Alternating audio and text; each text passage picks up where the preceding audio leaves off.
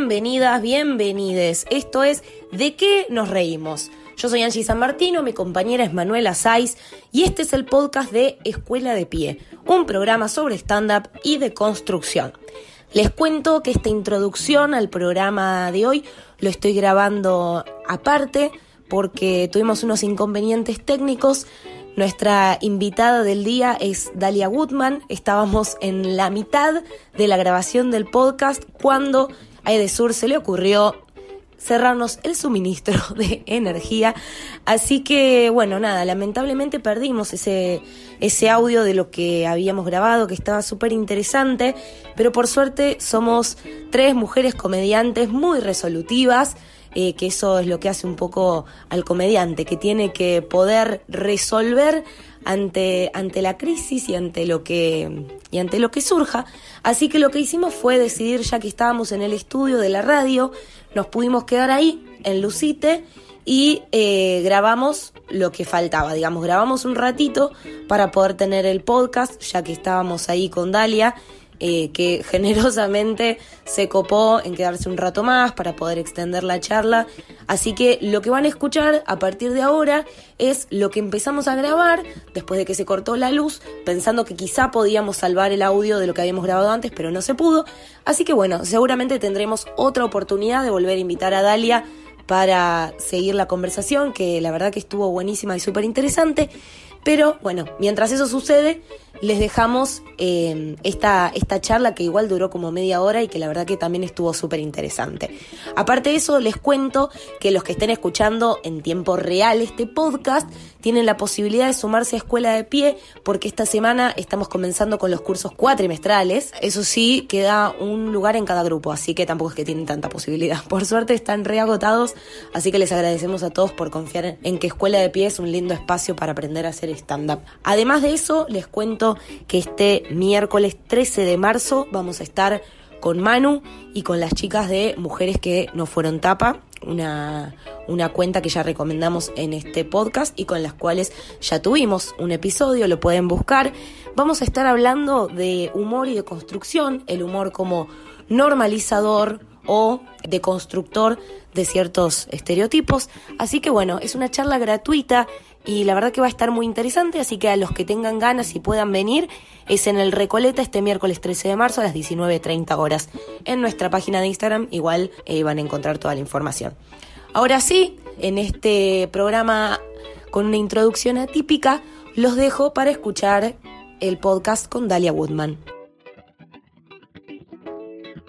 Una de las cosas que te queríamos preguntar tiene que ver con Cosa de Minas, que es el show que venís haciendo hace mucho tiempo, yo siento que, o por lo menos es algo que me parece que está bastante claro, tenés como un público cautivo que siento que vos tenés muy claro quién es tu público, a quién te dirigís cuando haces eh, comedia, cuando escribís monólogo.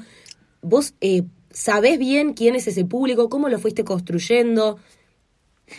Mira, cuando empezó Cosa de Minas, que fue en febrero del 2011, eh, o sea, hace ocho años, eh, la idea era como hacer un show pensado para minas.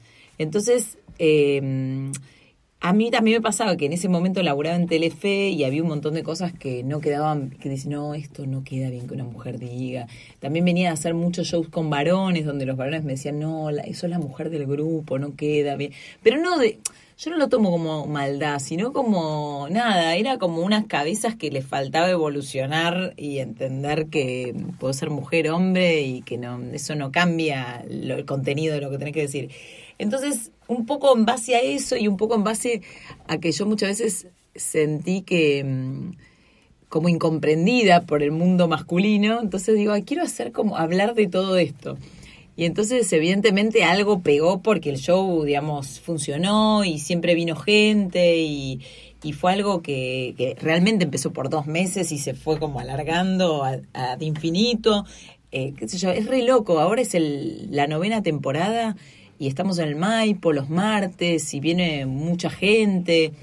Eh, yo igual lo disfruto porque nunca sé qué va a pasar la próxima función. No es que yo digo, ay, me va bien y me, nunca, nunca hago la plancha. Siempre estoy como pensando cómo hacer para que siga viniendo la gente, para que el show esté mejor.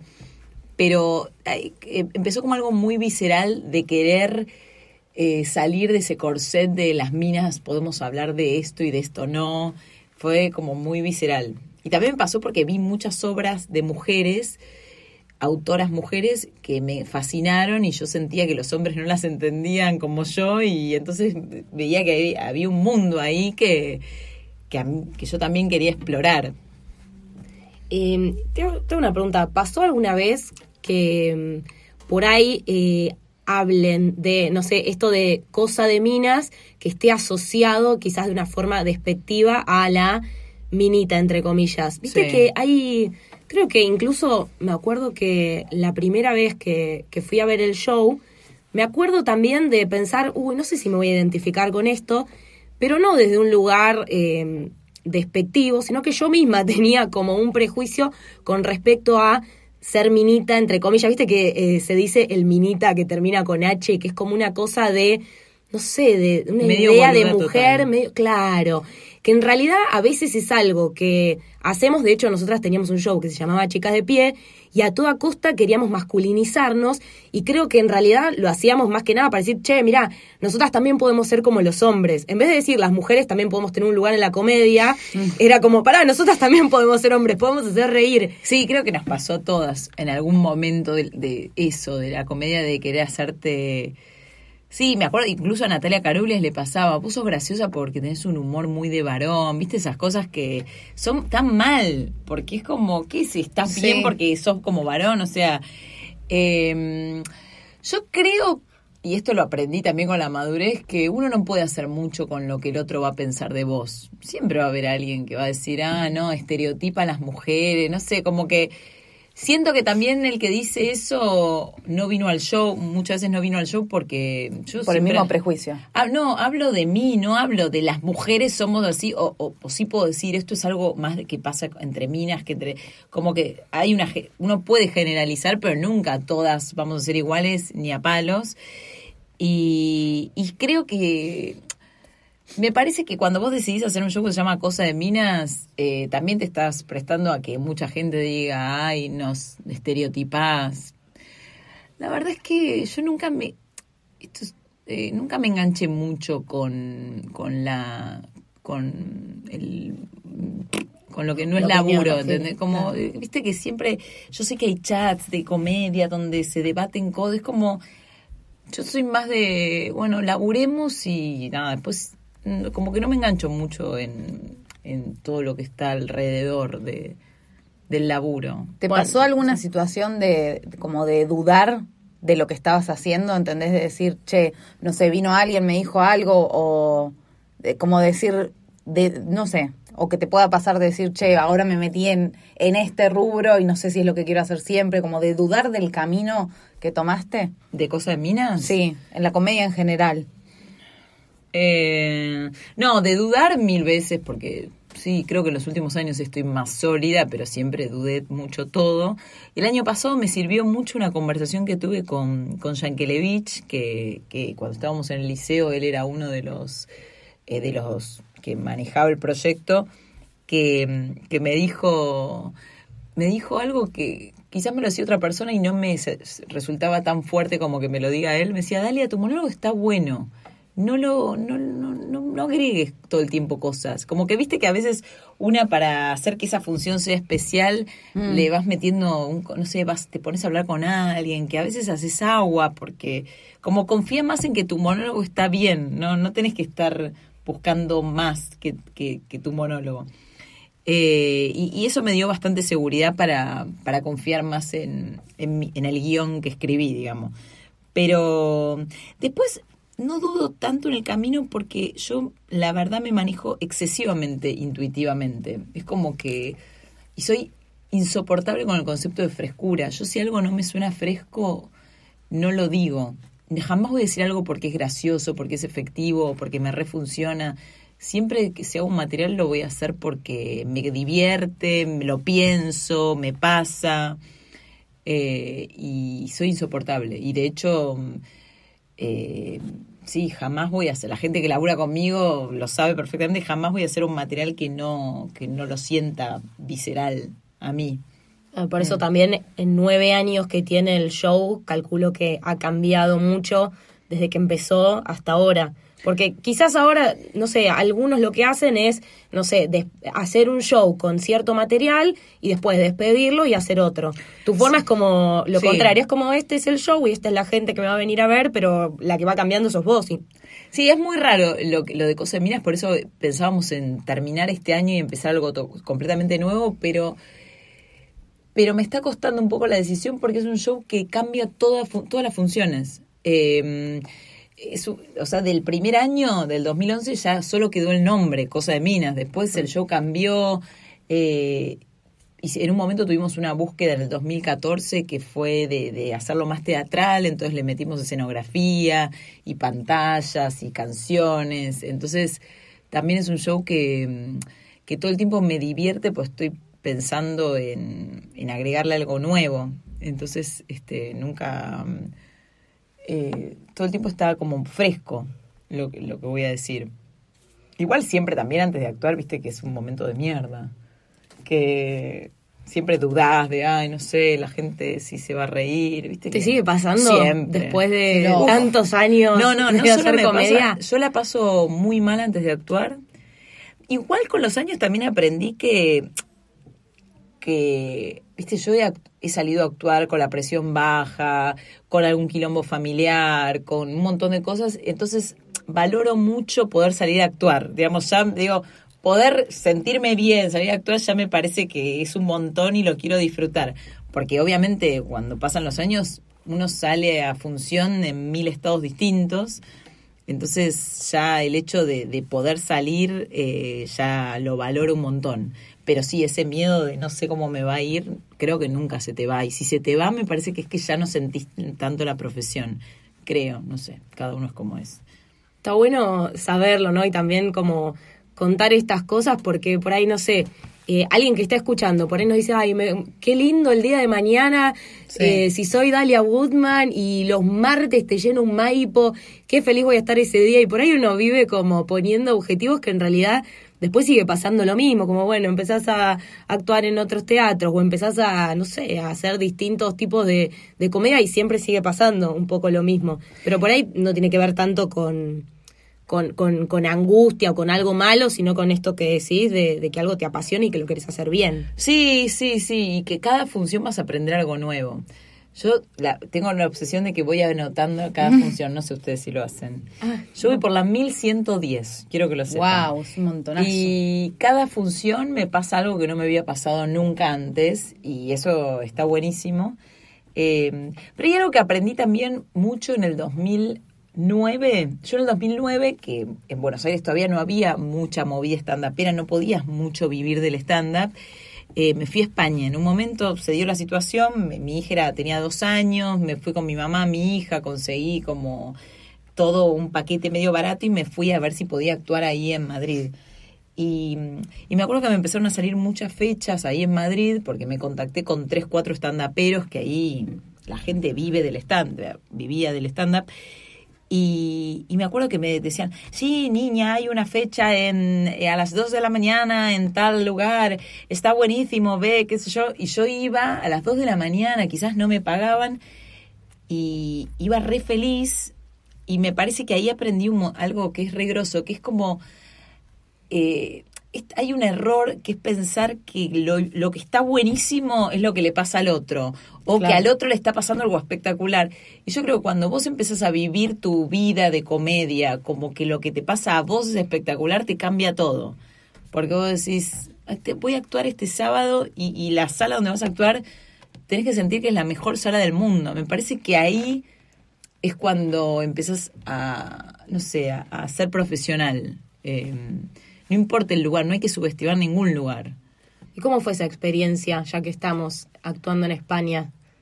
Eh, fue, no, a ver, esto también... También eh, era otro me, contexto, me quedó otra con época. me quedé con ganas de decir algo de, al pri- eh, antes que a veces te toca una oportunidad muy grande antes de tiempo y es un quilombo eso. A mí me pasó que yo empecé a actuar y al año me llamaron de Colombia para actuar para 4.000 personas Ah, y fue lo peor que me pasó porque yo no tenía ninguna herramienta para actuar ante 4.000 personas. Entonces, nada, fui y lo hice y todo, pero fui un robot que repitió una letra, ¿no? No lo disfruté, no sé lo que hice, como que no estaba preparada ni psíquicamente ni profesionalmente. Em, y acá en Madrid me, me pasó algo terrible, que es que yo tenía que hacer, actué un montón y la pasé bien y me pasó también esto que fue donde dije, esta es mi vocación, porque me fue cuando dije, cuando me cayó esta ficha de que cada teatro al que vas es lo mejor que te puede pasar ese día. Pero me pasó un momento de tener que actuar, yo había conseguido actuar para un programa de televisión muy importante y me dijeron, esto fue un grave error que cometí y aprendí un montón y se los voy a decir para que lo tengan. Entonces voy a ese programa y me hacen, tipo, me citan a las 6 de la tarde, yo tenía que grabar a las 9. Y entonces estuve tres horas ahí repasando la letra, peinando, me peinaron, me maquillaron. Y a las nueve, cuando estoy por salir a, a las cámaras, me dicen, te tienes que parar ahí en esa cruz. ¿Qué? Le digo yo, en esa cruz, yo tengo que parar. ¿Qué cruz? Y entonces salí al escenario buscando una cruz y aparte era como todo el tiempo, no, no es acá. ¿Viste, cuando vos haces un monólogo no puedes pensar en otra cosa, tenés que pensar en lo que estás diciendo. Y yo decía, no, no es... Y, estuve como... Dije el monólogo muy raro porque era todo el tiempo, no, acá no me tenía que parar, no, esta, esta no es la cruz. Y a me daba broma, yo decía, estuve tres horas al pedo, me lo decís cuando estoy por salir. Y entonces nada, y cuando faltaban dos minutos para terminar mi monólogo, encontré la cruz y dije, claro, acá era la luz y todo, donde me tenía que parar. Y como conclusión, si te pasa eso, no importa, o sea, si el producto es un pelotudo, o, para todo y decir, no, yo decime bien, no sé, pero que no que una pelotudez no te arruine una experiencia importante. Yo hoy salgo y digo, bueno, no sé dónde está la cruz, díganme dónde corno me tengo que parar, como o lo blanqueas, claro. pero no podés quedarte con semejante información en la cabeza sin, sin resolverla y que te saque la energía del monólogo. Sí, porque además no podés hacer que dependa del resto, porque siempre va a haber un pelotudo que a último momento se te pone a hablar, o que esos que se te ponen a hablar de cualquier cosa, mismo a veces hasta son comediantes, que vos decís, no, no, me distraigas. Vos, sabés lo que es salir a actuar, no me vengas a hablar ahora de lo que comiste ayer. Bueno, o esa es otra gran un chiste. enseñanza que tuve, que a mis 41 años se las quiero... Qué importante es ser claro Claro, che, boludo, hablemos después, por favor. No, ahora no. Como claridad, es como... Sí, porque por ahí si no el otro tampoco sabe, capaz. Claro. Y te dice, bueno, capaz que descontracturamos hablando. Y vos sí, decís, no, no, necesito abstraerme. Bueno, el otro día Maga Tajes me decía algo que me vino bien. Me dijo, yo ah, una hora antes de actuar no reviso mi celular, pues si un kilómetro no quiero estar pensando. Sí. Eh, y está bueno y respetarse. Yo lo mismo. Chau. Y después hay gente que necesita eso, hablar y salir y... Pero no, yo necesito recontra meterme en mi mundo y que y que me den mi espacio, ¿no? Sí, a mí algo que me pasa es que yo me pongo como muy nerviosa antes de actuar, como que tengo mucha adrenalina y necesito, viste, caminar, saltar, qué sé yo. Y siempre que voy a actuar con alguien que no me conoce, lo aclaro, porque si no es muy feo, ¿entendés? Siento que estoy, viste, como retransmitiéndote nervios y muchas veces yo lo transito así. Digo eso, eh, cuando alguien me va a venir, va a decir algo antes de actuar, le digo, mira que es mi peor versión, ¿eh? porque es como estoy nerviosa, te, no Estás te con la cabeza lo que tenés que tener. Claro, sí. Claro, sí, totalmente. Eh, creo que estamos para la para el segmento de ¿qué nos reímos? Sí, yo quería hacer una última pregunta más. ¿Cómo no? Porque antes, que estábamos hablando de que el Vas a aclarar, ¿no? Que lo grabamos sí, de una sí, Sí, voy a aclarar, sí, sí, Después cuenten todo. Después hacemos una... Vamos, Porque la comedia un poco es esto, ¿no? Sí, sí hablando, hablando de lo espontáneo podemos blanquearlo, ¿no? Estamos grabando con el celular porque tuvimos un problema con la luz Así que vamos a ver si quedó la primera parte que grabamos antes en el estudio o si quedan estos 15 minutos y después te daremos la chance de... Vamos a grabar de... No, no se, no se grabó. Bueno, eh, vieron que Dalia dice, ¿dónde está la cruz? ¿Dónde está la cruz? Bueno, nosotros blanqueamos esto. Eh, bueno, después lo blanqueamos, le hacemos una intro y, lo contamos, pero no queríamos perder la oportunidad de, de charlar como, ay, no salió toda la parte en la que te tiramos flores. no lo puedo creer. bueno, vos lo sabes. Sí, gracias, lo importante es que me lo dijeron. Sí. Eh, no, no. Ya lo dijo Hugo. no, lo que, te, lo que te quería preguntar antes es, teniendo en cuenta esto de que en nueve años todo, todo el tiempo fue, o por lo menos fue cambiando mucho el material, vos dijiste que el, show que arrancó ya no le quedó ni un chiste, eh, ¿cómo es tu proceso creativo? A la hora de decir, bueno, esta parte ya no va más, o le agrego este chiste, o cómo probás material, si es en otros espacios, o en el mismo show. Tu proceso creativo. Yo creo que los mejores chistes se te ocurren espontáneamente en las funciones. Son como los que...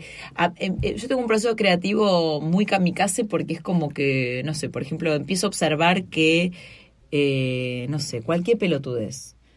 Eh, no sé, que la gente que toma Coca Light es gorda, ponele. Que todos los que toman, no sé, no, es demasiado No, no, vamos a ir otro ejemplo menos pelotudo. no sé, empiezo a observar que no sé, ay, no se me ocurre nada ahora. No sé, que la gente mira el celular eh, y se choca todo el tiempo en la calle, no sé. Entonces, como que yo ya sé que quiero descontar eso, pero las palabras no las sé exactamente, no sé lo que voy a decir arriba del escenario, pero yo sé que quiero llegar a eso. Entonces, eh, muchas veces mientras me estoy bañando y todo, practico la letra, practico cómo lo diría, qué sé yo, pero trato, es como también un sello de mi estilo de hacer monólogos, de decirlo como me sale esa función. Trato de no tener como un texto repetido, porque me gusta mucho cambiar las palabras y contarlos de distintas maneras. Eh, Sabes por dónde va la idea, dónde está lo gracioso y lo vas contando como... Sí, y muchas veces me pasa que lo digo en el escenario y no es gracioso, pero digo, no, pero acá hay algo, entonces después lo busco decirlo de otra manera Igual esa es una forma que tengo de elaborar. Después hay otra que es cuando voy a una jam o cuando voy a probar material, escribo todo. No, no escribo todo, nunca escribo todo. Siempre estoy como eh, pensando el chiste y después escribo el título. Eh, pero eso sí, es como que mientras me baño y todo, y mientras manejo, voy como tratando de decirlo y pensarlo y pero se termina de cocinar. Yo creo que el golpe de horno se da en arriba del escenario. Ahí es como... O sea, no tenés textos como los monólogos tuyos, lo que estuviste haciendo. Por ahí te quedan como las anotaciones, las observaciones. Sí, mira, por ejemplo, aquel cuaderno, este es el que llevo al teatro, que siempre voy... Entonces, monólogo 2019 entonces tengo como los títulos de lo que digo. Ay, me encantan estas cosas. Sí, me encanta ver tipo cómo trabaja cada comediante. El otro día hablábamos de, hablábamos de redes sociales, ponele, como que a mí me encanta ver los, no sé, videos y eso. Y me gusta también como hablar con los comediantes y preguntarles cómo llegan a eso, porque no sé, por ahí algunos escriben guiones, otros improvisan frente a cámara. Entonces, nada, como que me, da... Sí, igual esto es como para mí un paso siguiente. Al, al principio yo fui así muchos años y me parece que cualquier estudiante de, de alguna manera no te queda, para romper primero tiene que haber una estructura fija. Yo al principio escribía letra por letra, eh, eh, me lo estudiaba, lo repetía, pero me parece que esto se empieza a poner bueno cuando ya la letra pasa a un segundo plano, cuando ya lo que te divierte es el estar presente. Sí, también eso siempre le decimos a los alumnos que es como aprender la estructura para después poder romperla, porque para poder combinar de otras maneras, pero ya a la vez que eso lo interiorizás, sí después haces la tuya, pero hay que aprender. porque hay veces que dicen, no, yo quiero subirme y contar así nomás. Sí. Bueno, no, pues, flaco, vas a estar súper brillante y te Sí, pero es, es, muy difícil eso, de tener ritmo, timing, de como tener claras las ideas. Sí, yo Mucha gente piensa que es así como, bueno, se sube y habla, ni en pedo, no, de hay hecho, re laburo detrás. Yo si tuviese que definir qué es el stand-up, es el arte de hacer creer que se te está ocurriendo todo el momento. Exactamente. Entonces, eh, eso es, eh, está mal quizás que lo diga yo, que o nosotras que somos stand-uperas, pero es un arte que parece súper fácil, pero es, es difícil, porque lo simple es difícil. Eh, y, creo que es la recompensa después de, pasarla muy mal. Todos mm. los que hacemos esto hemos tenido muchos problemas, este, muchas frustraciones arriba del escenario. Entonces, en un momento, en, no sé, tenés cierta seguridad, sabés que más o menos sos, por lo menos sabés que hubo mucha gente que se rió con vos, entonces todo eso te, eh, te da cierta seguridad. Pero sí, al principio yo era muy prolija escribiendo y ahora mi proceso creativo ese El otro día, por ejemplo, el último tema que empecé a hablar en Cosa de Minas es em, cuando no hay papel en el baño. Y se convirtió en un rap y hacemos como toda una historia de qué hace cuando no hay papel y qué sé yo. Y, mm, Pero es como que funciona, función, le agregas algo, le agregas otra cosita, decís, no, no, por acá no, no, no, no está bueno, Dalia. Y mm, Charlas consigo misma. Dalia, ¿qué estás haciendo, Dalia? Sí, no, yo eh, charlo un poco conmigo cuando estoy arriba del escenario, sobre todo cuando me está yendo mal. Y digo, basta, Dalia, basta, te tiene que ir bien, viejo, te tiene que ir bien, basta, basta, basta. Así como- Es su propio coach. La motivacional. Bueno, y la gente diciendo sí. por qué, pregunto, ¿por qué estás diciendo esto? Basta, Dalia. Y seguía. hablando sola. Alguien que la medite. Una esquizofrenia absoluta. No, pero viste cuando te vas hundiendo en tu propio monólogo Sí, y sí. no, no, no, yo tengo que salir de Necesito ese salir de- depresivo. Ay, sí, bueno, Sí. es que los comediantes encima estamos acostumbrados a hacer rol de todo, desde producción, autogestión, Sí. actor, guionista y encima sos tu propio director, o sea que vos estás en el escenario y estás viendo cómo te está yendo también, porque tenés el feedback en el instante, es, es terrible y buenísimo a la vez. Ahora sí te dejo que hagas sí la, pregunta, la pregunta. el segmento. Bueno, el segmento de Sí. qué nos reímos es un es un segmento en el que preguntamos a les invitades si hay algún chiste, alguna rutina o algo que dejaron de hacer por sentir que ya no los representa, que ya eh, no va más con la personalidad, no sé, de repente sí hacías chistes sobre no tener tetas y te las operaste y de repente, bueno, algo cambió muy drásticamente. Eh, o simplemente si revisaste algo por decir, che, acá no está bueno el mensaje que estoy dando, veo si lo cambio o lo descarto. Mira, hay un chiste que lo dije hasta la última función que fue el martes y te- tengo pensado no hacerlo más, que eh, yo creo que las mujeres al principio con la comedia hacíamos muchos chistes eh, dándonos palos a nosotras mismas, ¿viste? Sí. Y había una cosa, este no, porque gorda, incogible, este... Y yo traté en los últimos años de sacar todo ese humor de, de mis monólogos, como... eh, y yo tengo mucho material con mi brazo y de- con el brazo que yo tengo mucho saler, no, mucho no, tengo un salerito, lindo. Un salerito. un salerito Un lindo. salerito. Pero fue una parte de mi cuerpo que siempre desde muy chica la tengo como más grande, que, que quizás yo adelgazo toda y me quedan Sí. como brazo, ¿entendés? Eh, y yo siempre hice humor con mis brazos. Y últimamente como que voy voy al, más al lado de que, bueno, son los brazos que tengo y como, tipo, como que me amigué y los quiero así como son y qué sé yo. Y, y, y bueno, hay un monólogo, una, una pelotuda, ni siquiera es un gran material que yo digo, bueno, igual yo ya entré en una etapa de la vida que ya está, soy así, si te gusta bien y si no, ¿por qué no te gusta? ¿Qué puedo cambiar para que te guste? Y, y como que dije, "Ah, no la voy a hacer más, porque no, no pienso cambiar nada para, que, para Claro. gustarte.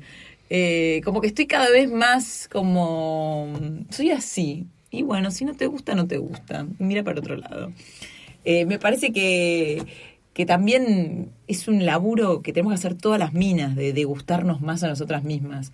Y el otro día justo Pilar Gamboa vino, vino al show. Claro, yo soy comediante, estoy mucho con comediantes, entonces vivimos una realidad paralela. Pero ella me Sí. decía, boluda, no, qué alivio, una que se ríe de sí misma. Como esta cosa de, mm, de que las mujeres nos exigimos de una manera como eh, enferma, eh, esta cosa de, la, de estar flaca, por más que, eh, no sé, que, todo eso yo trato de, en la comedia que hago, eh, de, romper con eso y, de... Y una, algo que me dijo una mina el otro día cuando salió de la función que me, me volví loca, de dije, ay, esto es... Claro, yo busco esto. Me dijo, ay, ¿sabes por qué me gusta venir a verte? Porque salgo y me quiero más. Como que ella Ay, se quiere qué más. lindo. Entonces, eh, digo, ay, hay algo acá que es lo que yo evidentemente, no sé, trato de transmitir y me gusta. Que, lo- que la gente se vaya con esa empoder, no sé, como esas ganas de... De amarse más. Sí. Qué lindo. Sí, también eh, es verdad que nosotras estamos rodea muy rodeadas de comediantes. De hecho, nuestros mejores amigos, nuestras parejas, eh, nuestros colegas son todos comediantes. Entonces estamos como en un, en un micromundo. Micromundo en donde, de yo lo digo porque mucha, todavía esto de la mina que es perfecta y que quiere estar siempre perfecta, eh, eh, circula un montón. Tal vez nosotras, como nos dedicamos al humor, no circula tanto. Pero todavía es algo que circula mucho entre las minas, esto de no, y mi panza, y mirá, no. Sí, y que ya es una barrera muy grande el hecho de invitar a alguien a poder reírse de eso, como decir, ah, mira estos mambos que tenemos que son reales y que no los vamos a dejar de tener de un día para el otro, porque el otro día en un podcast también hablábamos de que así como tomamos conciencia de muchas cosas, también, eh, no sé, yo les decía, yo soy consciente de que la depilación no es algo eh, que, que, que, que realmente necesitamos, sino que lo hacemos porque hay determinados estereotipos sociales y culturales que nos imponen. Yo lo entiendo todo, a nivel teórico lo entiendo bárbaro, ahora yo no me voy a dejar de depilar. Pero lo que sí está bueno es hacerlo consciente No, y y saber está que no es bueno, una... ¿Sabes lo que pienso de, de eso? Es que eh, yo tampoco me voy a dejar de depilar y me gusta, me gusta estar mínimamente depilada, pero sí me parece importantísimo no criticar a la otra que no se depiló. Es- eso me parece como fundamental y, eh, y que me parece que esto de no estar juzgando al otro por algo físico, eso es algo que siempre me pareció muy choto. Este, pero ta- también me acuerdo, antes hablábamos en AM, de, de AM, eh, antes, ustedes después explicarán Antes cuándo del es corte. antes. Y yo me acuerdo que antes de entrar a AM, yo había sido mamá, eh, había nacido Kiara, yo me pasaba muchas horas dándole la teta y mirando la tele cuando Kiara era bebé, y yo veía todas minas que mm, no eran nada que ver conmigo, ni con mis amigas, ni era como esa mina televisiva. Sí. Y yo me acuerdo de darle la teta y yo decía, si un día laburo en tele, yo quiero ser como soy, no quiero ser así. Y, y como que creo que siempre lo tuve muy presente eso, de pase lo que me pase, yo no, qui- no quiero ser una celebrity, no sé, una convertirme en lo que tenés que ser si llegás a, no sé, a estar en tele.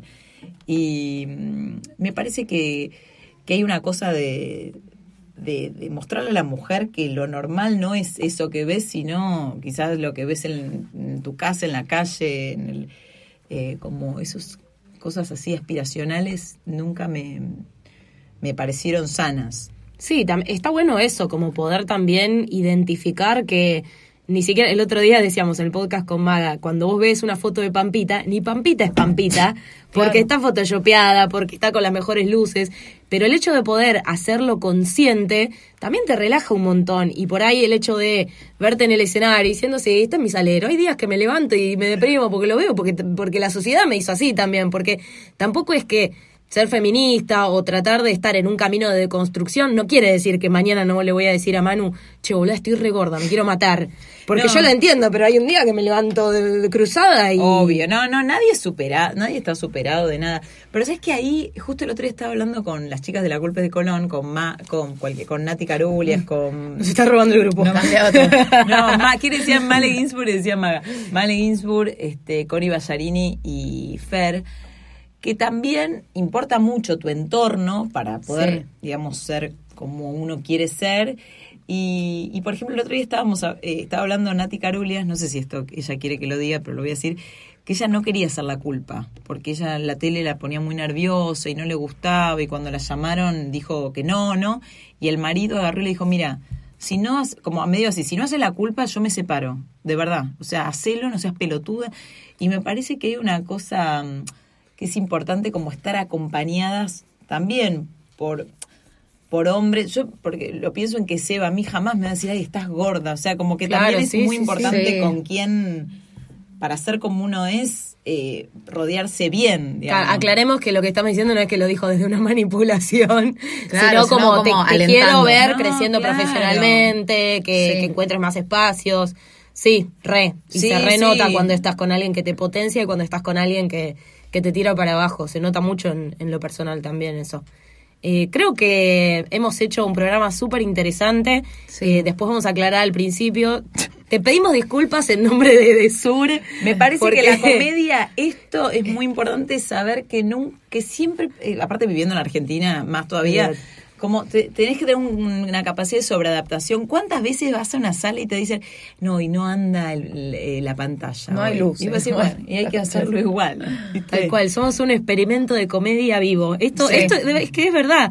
Esto es ser comediante también, poder resolver y bueno, acá tenemos el celular, la sala acustizada, tenemos chocolates, que es lo que importa, se están derritiendo quizás, pero bueno, te agradecemos muchísimo, de verdad, por haber venido y también por, por, por tener tan buena onda y por adaptarte con nosotras a las circunstancias. Y por ser pionera en la comedia. Pionera. el camino para todas las que venimos también. Exactamente, bueno, a Dalia entonces te pueden buscar en Instagram, estás como... Dalia Gutman, nena, con doble N. Ahí va, y si no, en Cosademinas.com.ar también estamos eh, terminando las funciones aquí en Capital por un tiempo y vamos a estar recorriendo un poco el país. Ay, qué lindo. Eh, sí, eh, también vamos a ir a Chile en mayo seguramente. Eh, pero sí, siempre pensando cosas nuevas. Bien, ahí en la página y en tus redes pueden buscar el que tenga ganas de ir a verte. Eh, y nosotras, bueno, ya saben, somos arroba escuela de pie en escueladepie.com. No, mentira, ya lo estoy diciendo mal. Escuela de pie standup.com y la hice yo el domingo Me encima.